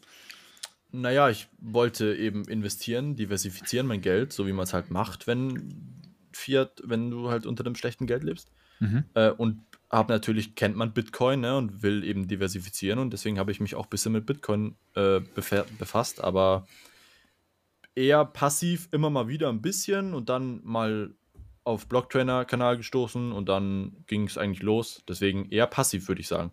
Mhm. Also so, ein, so eine Mischung, ne? Ich habe mich schon so, ich wollte mich schon mit Bitcoin auseinandersetzen, aber ich habe passiv gelernt, was es ist und was es kann und alles. Also so ein Mix, Okay. würde ich sagen. Mhm. Julius? Ähm, wie, wie kann ich das verstehen, passiv lernen? Weil ich meine, selbst wenn du zum Roman gekommen bist auf die Kanal und so weiter, das war ja alles aktiv, oder? Also- ja, ja, Wenn du quasi von keinem überzeugt werden musstest, meinst du? ja, ich habe das, war schon meine eigene Research und sowas, ja, schon. Ja. Deswegen hatte ich auch keine Shitcoin-Phase zum Beispiel. Also bei Ach mir war das krass. zum Beispiel. Das ist krass, wenn du keine Shitcoin-Phase Oh, das hattest. kann- Das ist gar also- nichts, das gar nichts. Naja, ich habe am Anfang, ich hatte insgesamt hatte ich ein Fuffi Ethereum, als ich Ah, noch nicht wusste, Shitcoiner. was es ist. So. Schäm dich. Ja, tut mir leid. Ja, aber sonst nichts. Aber ja, wenn ihr das als aktiv ähm, definieren wollt, dann ja. Also bei mir war es ein Arbeitskollege und dann haben wir so ein bisschen äh, gequatscht, was denn wir beide so für Altersvorsorge machen. Und ich so ganz stolz mit meinen ETFs und Einzelaktien und er kam dann mit Bitcoin um, und, und mit dem Kredit um die Ecke. Und er hat mich an sich gar nicht georange-pillt, sondern er hat einfach nur erzählt, was er ganz für, für tolle Shitcoins hin und her tradet. Und ähm, ja, dann ging es relativ schnell. Dienstag davon gehört, Mittwoch Konto bei einer Börse errichtet, Donnerstag Bitcoin gekauft, Freitag kam der Ledger an. Also es ging dann relativ What the schnell. fuck, du bist ja extrem schnell, aber das Ja. passt zu dir, auch so wie du arbeitest. Ja, Ja. Es, ist, es ging äh, sehr schnell. Leider Ledger, nicht Bitbox. Ähm, ich glaube, damals gab es noch nicht die Bitbox 02, sondern noch die Bitbox 01. Hm. Aber ähm, ja, ähm, es ging sehr schnell, aber tatsächlich alles Eigenrecherche. Äh, Bitcoin Standard hat mich ehrlich gesagt gar nicht mehr überzeugt, weil ich vorher schon komplett überzeugt war. Ich muss zu meinem, zu, also leider eingestehen, ich habe auch Ethereum besessen. Ja, ähm, äh, glücklicherweise im, im, Gewinn verkauft. Bei Shitcoin kann, kann, bei Shitcoins kann man ja, kann man es ja erzählen. Ähm, äh, tatsächlich äh, war mein erstes Buch dieses Buch äh, Bitcoin und Blockchain von Julian Hosp. Ähm, was, auch, ja. ja. was an sich wirklich gut war, nur ähm, er kann super toll erklären, finde ich. Er ist an sich auch ein sehr sympathisch wirkender Dude. Nur leider äh, handelt er äh, sehr, sehr stark äh, aus, aus Eigeninteresse. Äh, wenn man sich dann so ein Projekt von ihm mit 10x oder ähm, Cake, Cake DeFi anguckt, ähm, ja. Komm, gib dem mal gar keine Plattform. Komm, weiter. Nein, ja, deswegen. Äh, Weg mit dem, komm. Muss dann jeder selber entscheiden, wie er über diese Person denkt. Ja, aber an sich, äh, dann kam auch Blocktrainer dazu, der 21 Podcast auf, auf Spotify, der hat, äh, also wenn man den zu, zum ersten Mal hört, da versteht man Bahnhof. Also wirklich, ich verspreche es, ja, den neuen im Space, da verstehst du nur Bahnhof, weil äh, die einfach so deep im Rabbit Hole sind. Das ist auch nichts für Anfänger. Also da kommst du hin, wenn du von Bitcoin überzeugt bist und dann die Techniken äh, verstehen willst und ähm, ja, und dann also, immer Bitcoin Standard als Bestätigung eigentlich nur noch. Bei mir war es eigentlich auch ähnlich. Erst eigentlich also aktiv und dann passiv, würde ich sagen. Also aktiv habe ich fast nichts verstanden, weil ich auch noch ein bisschen jünger war zu dem Zeitpunkt und passiv dann halt erst mit dem ganzen Wissen im Internet, was, äh, wo ich halt nachgeschaut habe und so weiter. Aber was ich auch sehr interessant finde, angenommen, es würde kein Internet geben. Ähm, jetzt nur angenommen. Und man hätte keine Informationen, die, die man über Bitcoin lesen könnte. Man wüsste nur, okay, das, es gibt sowas halt wie Bitcoin. Ähm, mich würde dann interessieren, wie, wie, wie, äh, wie ernst das äh, genommen wird. Und das ist ja auch aktuell, kann man ja auch sehen, äh, in der Gesellschaft, für die ist das ja gefühlt so. Also, die wissen halt nur, okay, Bitcoin und sonst halt gar nichts. Ja, es also, wird halt immer sehr viel sich beschwert. Alles wird teurer. Aber dann bleiben die meisten Menschen auch gedanklich stehen. Also jetzt ohne Vorwerfung. Also ist halt in den meisten Menschen so drin, weil die einfach nicht nach einer Lösung aktiv suchen. Vielleicht wissen die auch ich, gar nicht, dass es die Möglichkeit dafür gibt. Ich glaube, die Leute sind direkt voll, wenn die sagen, ja, die Preise sind gestiegen. Dann sage ich ja, nein, die Preise sind nicht gestiegen, die Währung ist äh, weniger wert geworden. Ja, genau. Und dann sagen die, manche sagen also, oh, manche sagen, oh, stimmt. So, das ist dann ja, immer ganz lustig zu nerven und zu klug scheißen. Ich glaube, du fehlst noch, Julius. Starker Spruch übrigens. Sehr, Spruch, äh, sehr stark. Ähm, ich habe gehört, ein erfolgreiches Produkt, also jetzt mal Internet hin oder her, benötigt drei Kriterien auf jeden Fall. Und das ist einmal gute Mundpropaganda, zweitens, es muss ein Problem lösen und drittens, es muss irgendeine Trendbewegung haben. Und das Spannende ist, Bitcoin erfüllt jedes dieser Kriterien, nur Trend, das ist halt, würde ich jetzt mal sagen, alle vier Jahre durch das Halving. Deswegen wenn man Bitcoin einfach verschicken könnte für den Autonormalverbraucher ohne Internet, hätte sich das trotzdem rumgesprochen, denke ich. Einfach natürlich viel, viel langsamer. Wie ähm, Gold. weil sich, ja. ja, genau, genau. Wie Gold, ja. Genau. Mhm. Ne, du, du solltest noch erzählen, wie du zu Krypto und Bitcoin und allem gekommen bist. Ach so, das noch. Ähm, ein Kumpel hatte mich mal angeschrieben und meinte, ich soll mir ein paar Bitcoin, also beziehungsweise soll mir Bitcoin kaufen. Da war der Kurs so bei 2000 Dollar. Und ich habe mir damals ein Wallet eingerichtet, allerdings nicht weiter verfolgt. Und dann auch tief in dieser Aktien-ETF-Bubble drin gewesen, auch wegen meinem BWL-Studium. Und genau, irgendwann dann natürlich automatisch mit Bitcoin befasst. Das Ding hat einfach alles outperformt. Deswegen anfangs reingegangen aus Renditegründen, über Bison damals gekauft, auch kein Hardware-Wallet gehabt, gar nichts. Also total unsicher im Nachhinein, aber okay.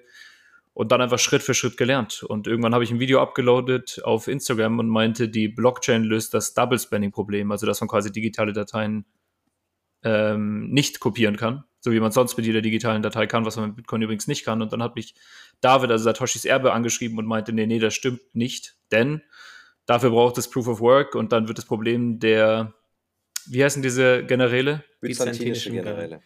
Ganz genau. Und hat mich dazu zugelabert. Und erst habe ich mir gedacht, was willst du jetzt von mir? Lass mich einfach meine Videos machen. Und genau, dann natürlich ausgetauscht, hin und her. Ich glaube, teilweise, ja, über Wochen hat sich das gezogen. Gell? Wir haben immer mal wieder geschrieben. Ja, und grundsätzlich habe ich mich dann auch eingelesen. Und schlussendlich hast du mich dann überzeugt. Also gemixt. Zwischen Also aktiv was bei den und meisten, passiv. glaube ich, ne? Erst, Glaube äh, auch. Erst Renditegründen reinkommen, war ich bei, bei mir auch so. Ich wollte auch, ich habe auch mich mit Investments alles beschäftigt. Ich dachte, ja, irgendwie ein Haus kaufen wir später. Wie mache ich das am besten? ETFs, Aktien, bla bla bla, Ja. Rohstoffe und dann halt Bitcoin. Ja. Ja, ich glaube, da Ja. kommen die meisten einfach mit Ja, rein. voll, also absolut. Geld, Gier, Dollarzeichen in den Augen, äh, ja, das ist halt einfach mit der größte Treiber.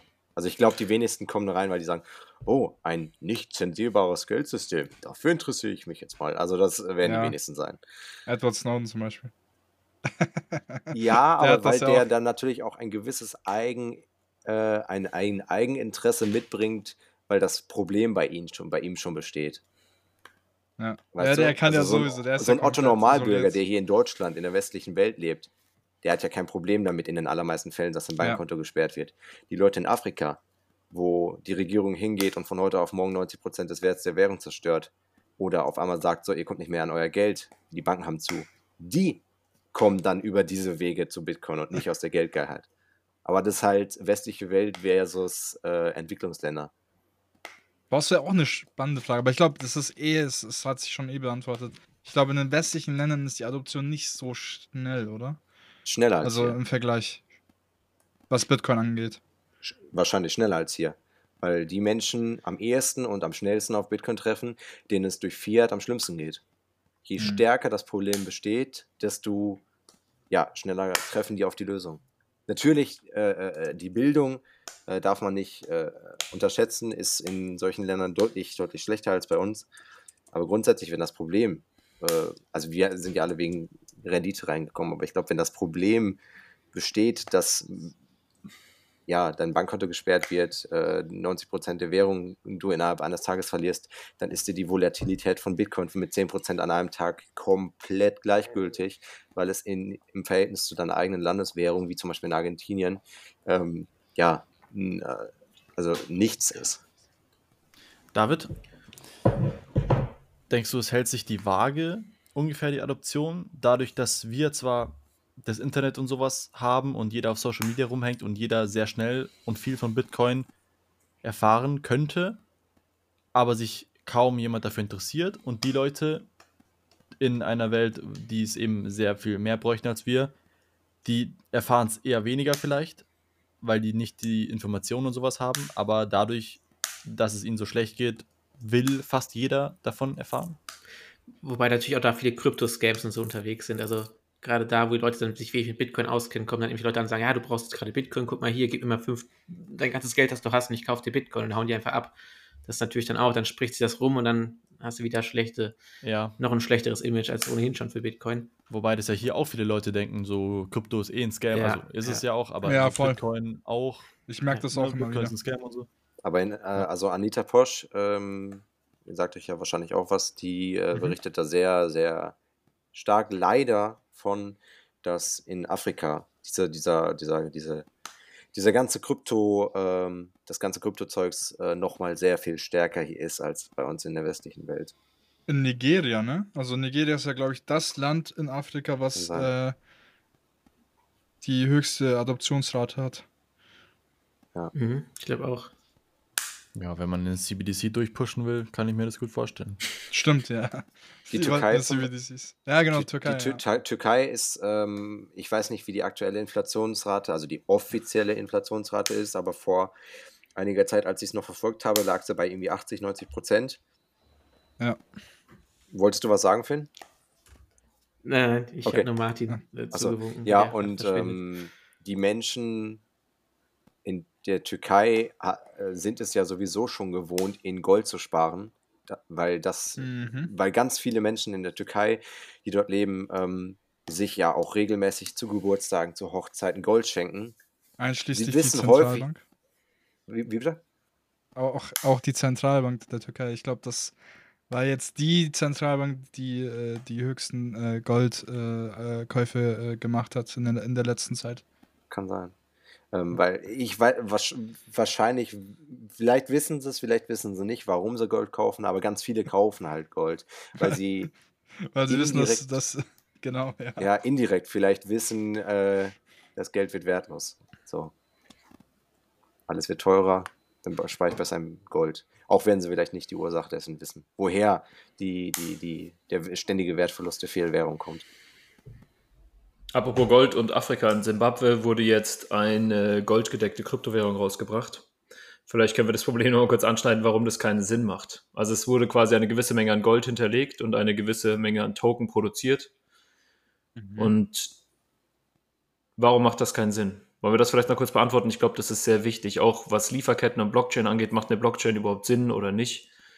Weil ich meine, im Endeffekt ist ja das Problem gelöst, oder? Man hat nicht mehr die Transportschwierigkeiten von Gold und alles ist auf der Blockchain, deswegen Wunderbar. Oder wie Dollar, das? Genau. er möchte es machen. Ja, eigentlich reicht es, wenn man zwei Fragen an dieser Stelle stellt.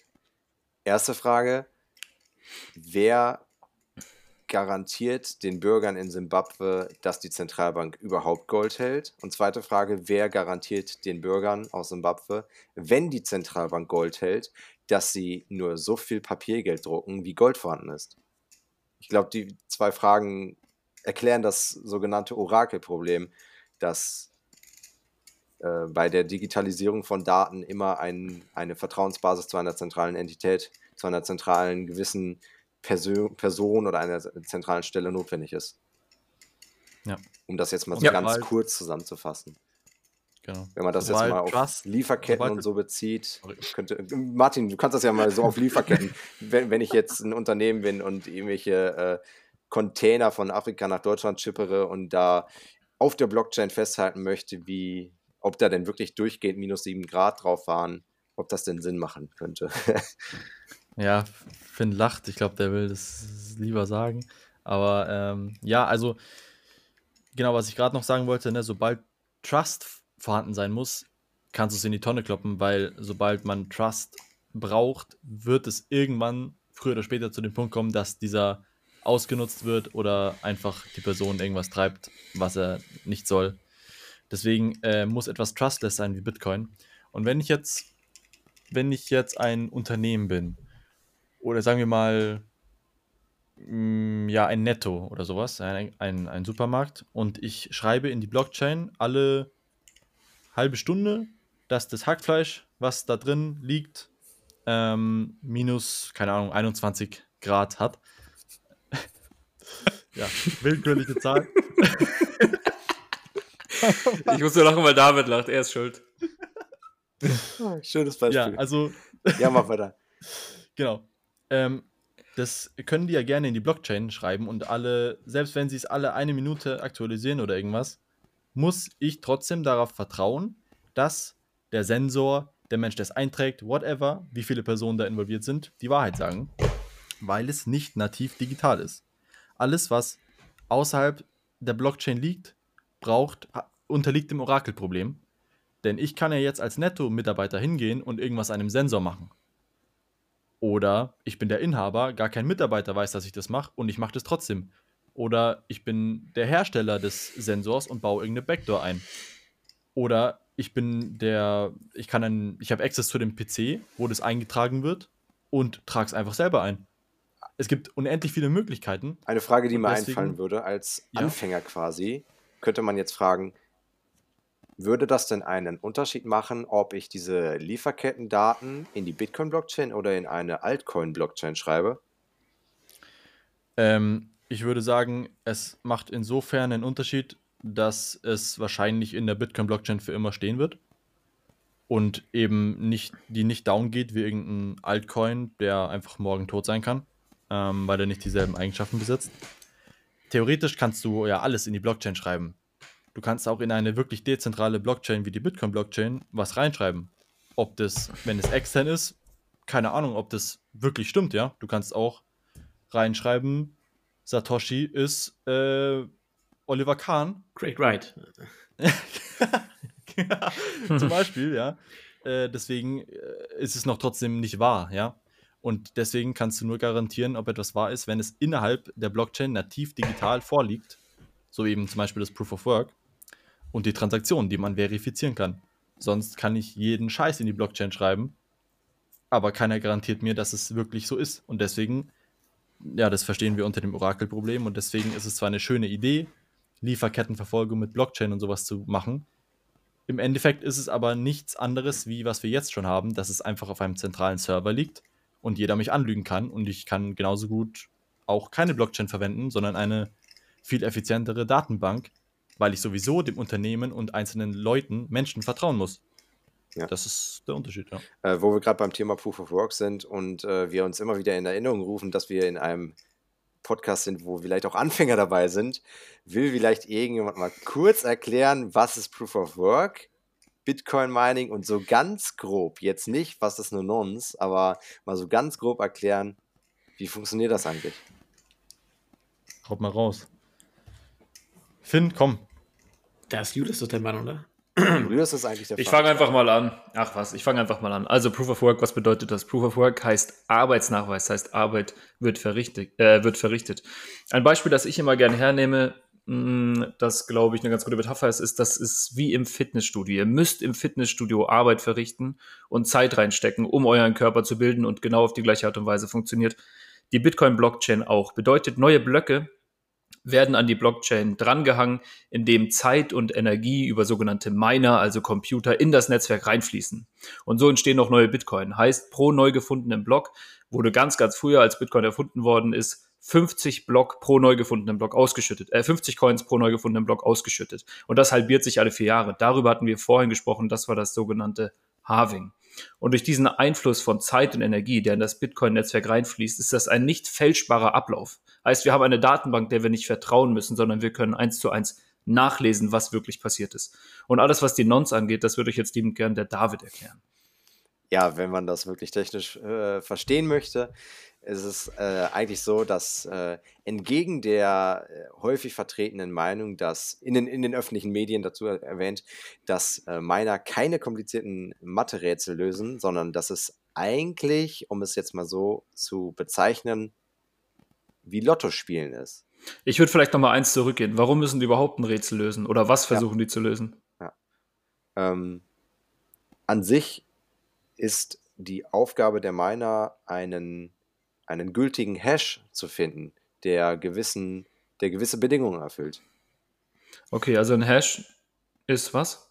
Ein, ein Hash ist eine, eine kryptografische Zusammenfassung von Daten auf eine gewisse Länge. Zum Beispiel bei äh, äh, Bitcoin wird der SHA-256-Algorithmus verwendet, der nebenbei erwähnt auch zum Beispiel für die Kryptographie von Nuklearwaffen, äh, für die Kryptographie von äh, im Bankensektor verwendet wird. Heißt, wenn jetzt zum Beispiel Bitcoin-Kritiker hingehen und sagen, SHA-256 wird doch bestimmt immer mal geknackt, dann äh, können wir uns auch Sorgen machen um unser aktuelles Bankensystem und, und um irgendwelche Atomwaffen, die dann von irgendwelchen Kriminellen gezündet werden. Nur so ganz nebenbei. Heißt, dieser SHA-256-Algorithmus bringt eigentlich eine komplett individuelle Datenlänge auf eine 256-Bit-Zahl, also eine Zahl von Nullen und Einsen, die immer 256 Zeichen lang ist.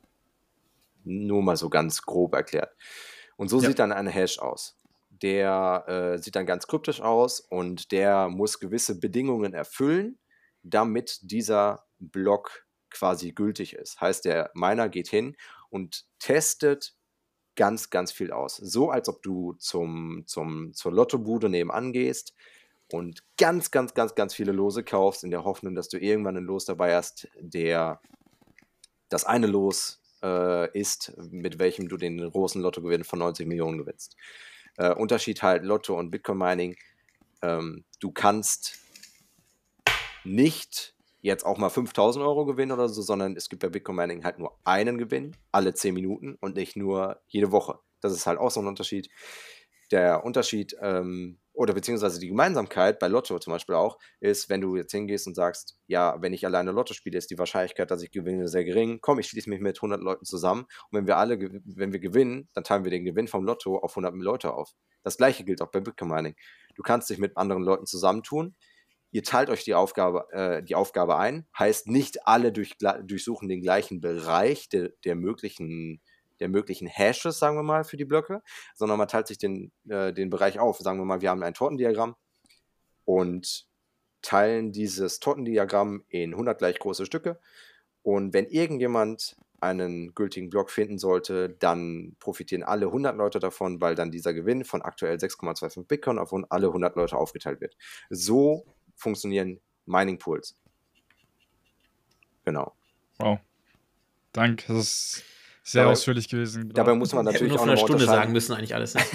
Ja, dabei muss man natürlich unterscheiden, ob es von einem, von, einem, von, einem, von einem Unternehmen geführt wird, der mehr Mining Pool oder halt von ein, auf einem festen Protokoll läuft. Das sind dann auch nochmal klei kleine Unterschiede, aber eigentlich, um es mal bildlich zusammenzufassen, ist Bitcoin Mining nichts anderes als ein reines Austesten von Zahlen. Ähm, mal so als Beispiel, so ein aktueller S19 Pro Miner von, von äh, Bitmain schafft 110 Terahashes die Sekunde. Ich weiß nicht, was alles vor Terahash kommt. Ähm, ähm, also Mega, Gigahash? Giga, ähm, Kilo. ich, ich weiß nicht, was alles, aber es sind unheulbar, also unvorstellbar große Werte, also an, an Zahlen, äh, die der Miner da pro Sekunde auszutesten vermag. Und das ist ein Miner. Also wenn man sich jetzt mal die Anzahl der Hashes, die pro Sekunde im gesamten Bitcoin-Netzwerk geschaffen oder ausgetestet werden, sich anschaut, dann liegen wir bei aktuell ungefähr 400 Exahashes. Wenn man sich das mal runterrechnet und anschaut, wie viel das wirklich in, in Zahlen sind, die, die man so kennt, so mit Giga oder so, das ist enorm viel. Es ist enorm viel. Deswegen ist es, aus dem Grund ist Bitcoin halt auch das sicherste Netzwerk der Welt. Das sind 18 Nullen. Ja, das ist unvorstellbar. Es ist unvorstellbar. Du kannst dir mal ausrechnen, wie lange du alleine brauchen würdest, um mit dem Kopf einen Hash auszurechnen. Was heißt 400 überhaupt Aber Hash? es ist möglich. Es ist möglich. Es ist möglich, auf jeden ist Fall. das Coole daran. Du kannst Bitcoin Mining auch auf dem Papier mit Stift Mhm. äh, machen, ähm, weil Das ist Ende, nur Sprache, genau. genau, am Ende des Tages fasst du eigentlich nur die Daten zusammen, die in dem Blo- Block stehen. Also mit der, mit der Überschrift des Blockes, mit den ganzen Transaktionen, die, die reinkommen, mit der Transaktion, die an dich geht, als die Belohnung. Und eigentlich ist der Hash nichts anderes als eine Zusammenfassung des Blocks und der muss halt gewissen Bedingungen äh, unterliegen, diese Bedingungen erfüllen. Und das testest du ganz häufig aus, indem du einfach die Transaktion herumwürfelst, schaust, wie passt was, wie kommt welcher äh, Hash bei rum. Und eigentlich funktioniert Bitcoin Mining so relativ Wie, wie, wie, wie erhöht sich diese Zahl dieser Hashes nochmal? Also meinst welche- du das? Was meinst du? Was, was muss genau passieren, ähm, dass äh, beispielsweise dass pro Sekunde ähm, mehr Hashes ähm, gegeben sind? Müssen mehr Miner dazu kommen. Wenn wir jetzt auch alle anfangen zu meinen, haben wir mehr Hashes in der Sekunde. Genau, indem sich mehr Miner dem Netzwerk anschließen, Ah. fließt effektiv mehr Energie in das Netzwerk. Die, die Difficulty, also die Schwierigkeit des Minings, wird ja alle zwei, hinaus, wird, genau, wird alle zwei Wochen ja angepasst, dezentral über alle Nodes im Netzwerk. Heißt, meine Mhm. Node, deine Node, die Node von Julius schauen sich über die letzten zwei Wochen an, wie schnell wurden die Blöcke gefunden im Durchschnitt. Und Mhm. das, der Zielwert liegt bei 10 Minuten. Liegen wir da drunter, heißt, das Bitcoin-Netzwerk ist schneller als das angepeilte Ziel, dann erhöhen alle Nodes selbstständig die Schwierigkeit. Liegen wir da drüber, verbrauchen wir zum Beispiel 12 Minuten im Durchschnitt pro Block, dann äh, senken alle Nodes se selbstständig im Netzwerk die, die Schwierigkeit um einen gewissen äh, Prozentbereich. Bestes Beispiel zum Beispiel 2020 oder 2021. Ich glaube, 2021 war das, wo China Hm, Bitcoin ver äh, verbannt hat, wo Ja. die Hashrate um, ich meine, um, um die Hälfte gedroppt ist. Ja, dann gab es einen kurzen Schluck auf. Die Miner, die noch aktiv waren, haben sich gefreut. Die Difficulty, das Difficulty Adjustment kam, hat enorm reingeballert, hat die Schwierigkeit enorm vereinfacht und sofort haben wieder alle Bitcoin-Miner, die noch in der Lage waren und nicht unter dem Druck der chinesischen Regierung geleiden, äh, gelitten haben, haben sofort ihre Mining-Geräte angeschaltet und konnten direkt ähm, ja, wieder Vollgas geben. Also es war eigentlich nur ein, eine, eine Art Schluck auf und äh, das, die, die Hashrate von Bitcoin ist jetzt schon wieder bei der doppelten Höhe von, von dort, wo äh, Bitcoins Hashrate vor dem, vor dem Bitcoin-Bahn war. das war hier, die ne? Hashrate von Bitcoin ist ja wirklich abnormal hoch. Also es ist, äh, die, also man könnte sagen, der ist noch Second Best natürlich, ja, nur Bitcoin, aber ähm, die zweite Kryptowährung, die quasi, die, der nächste Konkurrenz zu Bitcoin wäre eigentlich Dogecoin, das ist ja auch Proof of Work.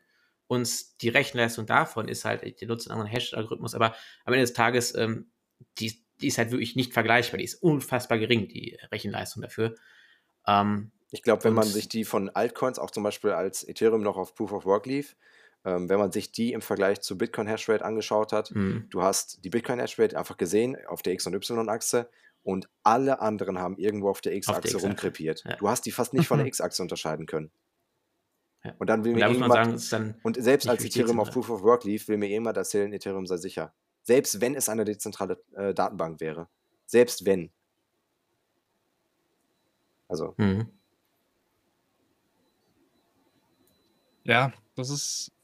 Man, man sieht halt einfach immer wieder, Bitcoin ist das Einzige, das, was beständig bleibt. Das ist der Urknall. Ist ja das allererste. Absolut. ich glaube, als äh, gutes Schlussthema könnte man vielleicht wählen äh, die Frage, wurde Bitcoin erfunden oder entdeckt? Boah, eine Mischung. Also ich würde sagen, das war so ein bisschen eine Mischung. Weil, ähm, ums, ich sag mal so, Kryptographie gibt es ja schon ein bisschen länger. Und daher ist es ja keine Erfindung an sich, sondern eher ein Mix aus verschiedenen Entdeckungen, aus verschiedenen Zeiten. Also es ist hauptsächlich Ja. eigentlich eine Entdeckung, so ein Mix aus Entdeckung. Ich sage auch immer Entdeckung, weil es einfach, glaube ich, ein bisschen verständlicher ist, was man damit meint. Aber ich glaube, das ist halt auch so beides irgendwie gleichzeitig. So Es ist irgendwie die, die Erfindung von digitalem Bargeld, aber damit einhergehend irgendwie die Entdeckung von absoluter Knappheit. Das ist irgendwie sehr subjektiv. Also das, da hat jeder eine eigene Meinung zu. Da kann man, glaube ich, jetzt nicht Was mir dazu einfällt, ist ein guter Spruch, ich weiß nicht mehr von wem es war. Wenn absolute Knappheit kopierbar wäre, wäre sie nicht, wäre sie nicht existent. Also, so viel zum Das Thema macht Altcoins. Sinn. Ja, ich Äh, kann persönlich nicht sagen, ob Bitcoin äh, was erfunden worden ist oder entdeckt worden oder ist. entdeckt. Genau. Ja. Bitcoin ist einfach die Zusammenfassung von mit den besten Technologien, die wir kennen, würde ich sagen, und so hat sich das Ganze verbreitet. Und so würde ich Der das Ganze, denke ich, betiteln. Der Workaround, ja. Hm. Würdet ihr gerne wissen, wer Ähm. Satoshi ist? Nee. Mich interessiert das wirklich nicht. Nach dem Tod, ja. Ey, wenn ich sagen würde, ich wüsste, das würdet ihr mir glauben. Nee. Würdest du uns glauben? Nein. Hm, Also zu dieser Frage entdeckt oder, oder erschaffen. Ähm, Äh, jegliche Technologie, die wir jetzt heute haben, als sie noch nicht da war, war es ja wie Magie. Ne? Und wenn man sie dann hat, erscheint es völlig logisch im Nachhinein. Und so finde ich es auch bei Bitcoin. Im Nachhinein ist es völlig logisch, ein Geld zu haben, was nicht ausgeweitet werden kann, was, was wirklich dezentral ist, was, was nicht ein paar Personen kontrollieren können für Milliarden von Menschen und, und, und. Im Nachhinein völlig logisch. Davor passt doch, keine Ahnung, bla bla bla, ne, hat man sich nicht so vorstellen können und sowas. Und deswegen, mh, ja, es ist schwierig. Die ganzen Sachen waren natürlich schon da, aber diese perfekte Zusammenmischung aus all diesen Komponenten ist meiner Meinung nach eine Entdeckung.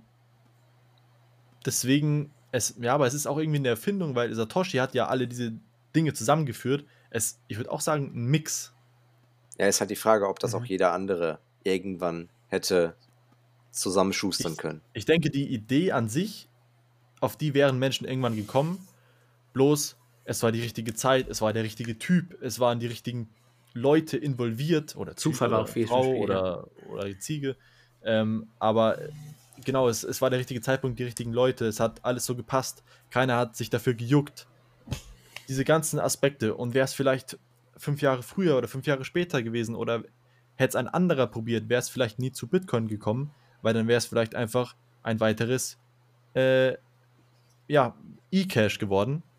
Aber es hat alles so perfekt gepasst einfach. Aber ähm, vielleicht ist es auch wie diese Theorie, warum ist eigentlich alles so perfekt in unserem Universum? dass es, wenn es nur ein bisschen abweichen würde, würde es uns nicht geben. Ja, wenn es nicht so wäre, könnten wir uns das ja gar nicht diese Frage stellen. Vielleicht ist es ein bisschen so. Ja. ja. Wie du vorhin schon meintest, Martin, dieses äh, ähm, Leute sagen ja immer, dass Bitcoin so wenig, Bitcoin wirkt ja komplett wie so eine Sekte. Das, ja, das kann man ja nichts, nicht abstreiten. Das ist ja wirklich so eine richtige Kirche. Aber ähm, das ist ja auch genauso, wenn du damals, ja, genau. Aber wenn du damals äh, irgendwie im Mittelalter zu den Leuten hingelaufen wärst, hast gesagt, ey, yo, die Erde ist übrigens keine Scheibe, sondern eine Kugel, oder du sagst, du kommst mit, mit Physik um die Ecke oder sowas halt, das ist halt, die Leute denken ja auch dann, dass du bescheuert bist, dass du irgendwie so eine, weiß nicht, eine Es, ja, es ist. Ja, oder Ablassbriefe sind Schwachsinn. Sag das Ja. mal im Mittelalter. Wirst du Ja, ja, genau, Oder als ist- Hexe äh, ge- gejagt. Ist natürlich Ja. eine, eine gesunde Skepsis ist ja immer gut, aber am Ende des Tages äh, steckt da tatsächlich mehr dahinter. Das, äh, Aber visu es ist immer ein schmaler Grad zwischen Visionär und Verrückter. ja, Äh, Visionäre, die Sachen sehen, die andere nicht sehen, die wurden immer als verrückt erklärt. Und manche waren es mit Sicherheit auch, aber manche eben nicht. Und ich denke, dass Bitcoin sowas ist, was einfach, wofür die Menschen noch nicht ready in ihrem Mind sind, aber es jetzt langsam werden, eben durch diese Inflation und diese ganzen staatlichen Eingriffe, die sich immer mehr häufen und immer krasser werden. Deswegen, ich denke, Bitcoins Zeit ist, gekommen ne? und äh, nichts ist so un Ich- unstoppbar wie eine Idee, dessen Zeit gekommen ist. Na, wie war's? Ich finde auch, ich finde auch, ich weiß nicht, ob mir das nur so vorkommt, aber ich finde auch, dass die Generation, also ein, zwei Generationen vor uns einfach so viel schwerer haben, um das Thema überhaupt mal zu verstehen einfach, obwohl sie Informatiker sind zum Beispiel. Klar, Ja. meinst, ja, weil natürlich die Informationsflut natürlich äh, mit den Jahren immer stärker wird. Weil Nee, weil ich glaube, weil die halt in so einer Welt aufgewachsen sind, wo halt, keine Ahnung, alles nicht digital war und das halt einfach nicht verstehen. Also, so wie bei den Ja. Smartphones, also die sind ja auch einfach gekommen und haben einfach äh, mal kurz die ganze Welt erobert. Oder, Da würde ich eigentlich auch zustimmen, das habe ich auch mal gedacht. Aber wenn ich jetzt auf meinem Kanal gucke, also ich habe jetzt ungefähr so zwei, 2000 Abonnenten, aber im Schnitt sind die Zuschauer so um die 40. Also Ja. das ist natürlich immer noch äh, digital, aber ähm, ich habe auch mal gedacht, dass, dass Bitcoiner deutlich jünger sind, dass es eher so eine Gen Z-Sache ist oder sowas halt, aber äh, tatsächlich, wir sind natürlich auch, wir sind jetzt auch alle jünger, aber ähm, das ist wirklich eine komplett allumfassende Sache. Klar, jetzt vielleicht meine Oma ist jetzt eher nicht so die Zielgruppe, aber äh, trotzdem Ich glaube, du brauchst Ja. auch ein. Also, Bitcoin ist leider aufgrund der Volatilität, aufgrund des Bemessens der Preise in Fiat, noch nicht für jeden geeignet. Weil, wenn du jetzt aktuell in dem Zustand bist, dass du plus minus null bist, wenn du deine Ausgaben begleichst, kannst du dir Bitcoin nicht leisten. Natürlich kannst du dich über Bitcoin informieren, die Bitcoin-Bildung aneignen, aber du kannst effektiv nicht in Bitcoin sparen, weil du es dir nicht leisten kannst, die Volatilität, Volatilität auszuhalten.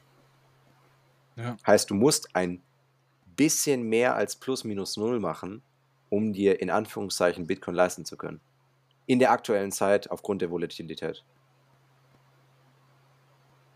Äh, Finn, du hast gerade gesagt, äh, deine Oma wäre jetzt nicht so die Zielgruppe dafür. Ähm, lustigerweise, ich kenne Leute, die haben ihren Großeltern erzählt, was gerade mit der Inflation so abgeht und wohin das führen könnte und äh, haben sowas wie Hyperinflation angesprochen. Und diese Generation hat dann wieder aber verstanden, oh fucking hell, das wäre sehr, sehr schlimm hm, ne, was eben die anderen Generationen nicht so peilen, weil sie es eben nicht erlebt haben. Aber Leute, die das schon mal erlebt haben, die denken sich instant, heilige Scheiße, das müssen wir um jeden Preis verhindern. das Und stimmt. Da wären sie wiederum völlig die Zielgruppe, finde ich. Ja. Äh, je, also jeder ist natürlich die Zielgruppe von Bitcoin, das, äh, das möchte ich jetzt Alles nicht ist gut für Bitcoin. Aber da hast du recht, da hast du recht. Ja, ja. Aber weißt du, ich meine, interessanter Gedanke. Definitiv. Ja, wir Aber sind halt eher so die, wir sind halt eher so die Generation, die auch zum Beispiel über, über den Aspekt, also bei uns wird kein Bankkonto gefändet, aber wir sind dann halt eher so der Aspekt. Naja, bei wo, mir schon. Ja, okay, bei, ich sag mal bei den meisten, aber ähm, wir sind halt eher so die Generation, die sich darüber macht, äh, da- darüber Sorgen macht, dass ähm, wir überwacht werden in unseren Finanzen. Ja. Digitale Überwachung und sowas auch. Wo sich ältere Generationen ja. vielleicht nicht so viele Gedanken zu machen, weil die gar nicht in diesem digitalen Zeitalter groß geworden sind. Was sagt ihr über Menschen, die wirklich nur darauf Vertrauen haben, was staatlich anerkannt ist? Das ist, glaube ich, auch so eine große Hürde bei Bitcoin, weil Bitcoin ist ja nicht irgendwie, keine Ahnung, es ist ja kein Unternehmen, es ist, es ist, es ist halt anonym. Und ähm, ich glaube einfach, dass viele Leute halt einfach Ja. Angst haben halt. Also ich glaube, das sind zwei Aspekte. Einmal das grundsätzliche Vertrauen in, in zentrale Stellen und Mhm. zeitgleich, was aber ein bisschen komplexer zu verstehen ist, ähm, wenig Berührungspunkte mit libertären Einstellungen. Weil das Vertrauen in zentrale Stellen immer in Richtung Planwirtschaft geht und ein freies Geld, wo keiner für dich verantwortlich ist, sondern du Eigenverantwortung und Selbstständigkeit zu übernehmen hast, das der freie Markt widerspiegelt. Heißt, wenn du einer zentralen Entität, zum Beispiel wie dem Staat, vertraust, dass das Geldsystem schon funktioniert, ist das immer eine Art von zentraler Verwaltung von Planwirtschaft. Natürlich Ja. sind jetzt nicht alle Menschen, die den Euro unterstützen, Kommunisten, aber weil, weil sie es halt nicht wissen, weil sie alleine der Umstand, dass Fiat planwirtschaftliches Geld ist, werden die meisten Menschen einfach nicht verstehen, weil die sich noch nie darüber Gedanken gemacht haben. Bitcoin ist ja die Trennung von Staat und Geld. Das ist ja eigentlich etwas, würde ich sagen, wir alle behaupten, ist etwas Positives, aber das verstehst du erst, wenn du dich mehr damit beschäftigt hast, als wahrscheinlich die meisten anderen Menschen. Und wenn du jetzt irgendwem Normalen auf der Straße erzählst, jo, Trennung von Staat und Geld, der denkt sich auch so, was will der denn jetzt hier? Der, ja, ja, genau, was weiß das ich, meine was, ich. Und dann, und dann würden Genau, die das sagen, wer, wer, wer baut denn dann die Straßen?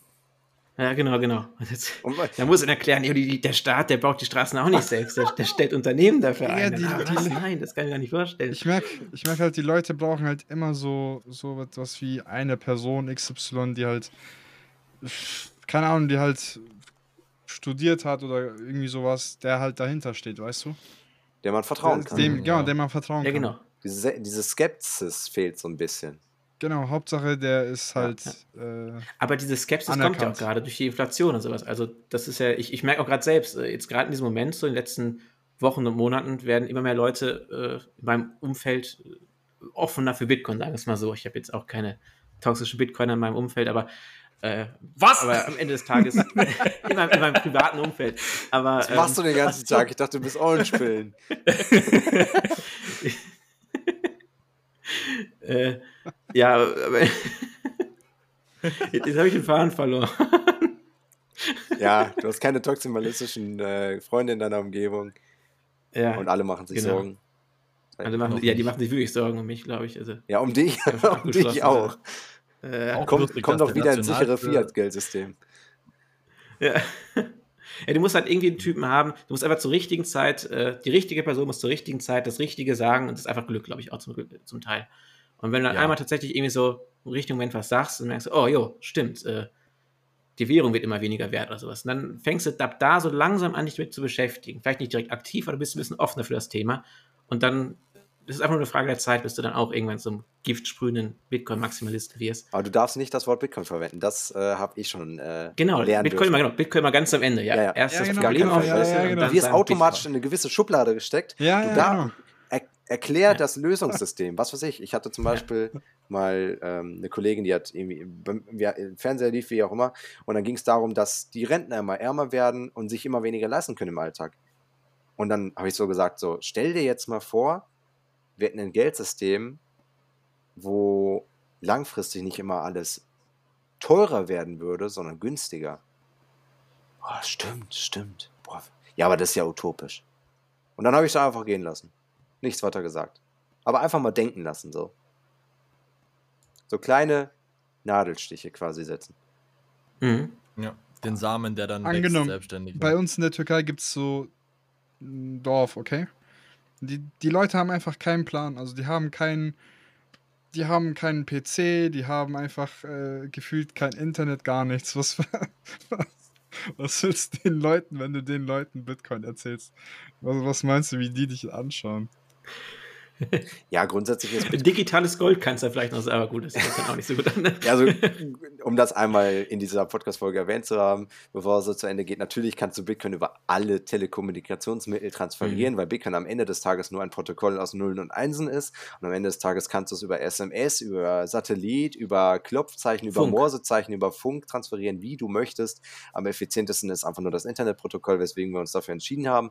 Aber natürlich, wenn jemand komplett abgeschnitten ist von allem und in irgendeinem afrikanischen Dorf lebt, dann ist Bitcoin noch nicht die Lösung. Ja. Aber dann ist auch die Frage, ob diejenigen überhaupt ein Problem haben. Weil die vielleicht Ja. gar nicht von dem aktuellen Fiat-Geldsystem geplagt werden. Ja, oder gerade deswegen ja schon sehr stark, wenn die nicht mehr Zugriff Ja, weil die einfach kein, man kann denen fast gefühlt nicht helfen. Hm. Also, ja, ist halt total schwer, ist schwierig. Aber selbst die so, ähm, es gibt ja immer mal wieder so äh, Stories in den, in den News, dass irgendein ein Dorf entdeckt wird in irgendwelchen afrikanischen Wäldern, was noch nie Kontakt zur restlichen Menschheit hatte. Und Okay, ja, okay. Wei- wei- Weißt du, was ich meine? Und ähm, selbst die wussten ja, dass man, wenn man sich für, als Gesellschaft oder als, als Bevölkerungsgruppe, sagen wir es mal so, selbst wenn man nur so 200 Leute ist, dass man sich für ein Geld entscheiden sollte, was nicht Sand ist, sondern irgendwas, was selten zu produzieren ist. Selbst Die würden wahrscheinlich Bitcoin eher verstehen als Fiat-Geld, ja. Genau, selbst die wussten, komm, wir leben jetzt in den Bergen, wir wählen Muscheln als Geld aus, weil der nächste Strand ist 600 Kilometer entfernt und Muscheln sind schwer herzustellen. Selbst die wussten das, ohne Internet, ohne große Konnektivität zu anderen Bevölkerungsgruppen. Hm. Ja, ist auch logisch. Eigentlich. Wenn man nicht so gebrainwashed von diesem Fiat-Scheiß ist, dann ist es völlig logisch. Ich finde auch ein geiler Satz, um Leute in die richtige Richtung zu bringen, ist, würdest du dich in Sand bezahlen lassen? Nein. Wieso lässt du dich dann in Geld bezahlen, was die in, in einer Sekunde mehr drucken als dein Jahresgehalt? Äh, Gehalt? äh, es macht nicht so viel Sinn, ne? Würde ich sagen. Ja. Und äh, ich meine, es ist, äh, ne? Oder? ja, stimmt. Würdet ihr euch in Sand bezahlen lassen? Nein. Warum zur Fick lässt du dich in Fiat bezahlen? Macht keinen Sinn. Ja, Ja, stimmt. du, du weißt nicht warum, aber du weißt indirekt warum, quasi. Absolut. So, ja. wollen wir jetzt noch irgendwie eine Abschlussfrage stellen? Weil ich sehe schon eine Stunde 31. Hm. diejenigen, an diejenigen, die jetzt noch dabei sind, Respekt. Aber irgendeine, irgendeine Frage als, am Ende als Belohnung für diejenigen, die noch immer zuhören. Die Armen. Hm. Irgendein Ratschlag von Finn an seine Community. Also ich kann nur sagen, Weiß ich nicht. die sind hoffnungslos verloren, alle. Wir sind alle verloren. so viel wie möglich einfach lernen und Satoshis stacken. Neugierig bleiben. Nur was. Sinnvolles tatsächlich am Ende, ja. Safe, ja. ja. Neugierig ist ein sehr gutes Wort dafür, ja. Ja. Ohne Neugier. Bleiben. Ja. Schwierig. Auf jeden Fall, yes. War auf jeden Fall eine geile, ein sehr geiles Gespräch, ich echt sagen. Mega. Danke, gleichfalls. Danke, dass ihr Ja, alle dabei wart, auf jeden Fall. Hat mir, äh, hat mich sehr gefreut, dass ihr euch die Zeit genommen habt. Ähm, Danke für die Einladung. Gerne, ja. Genau, danke für die Einladung. Ja. Danke dir. Gerne. Danke. Und genau, ich würde sagen,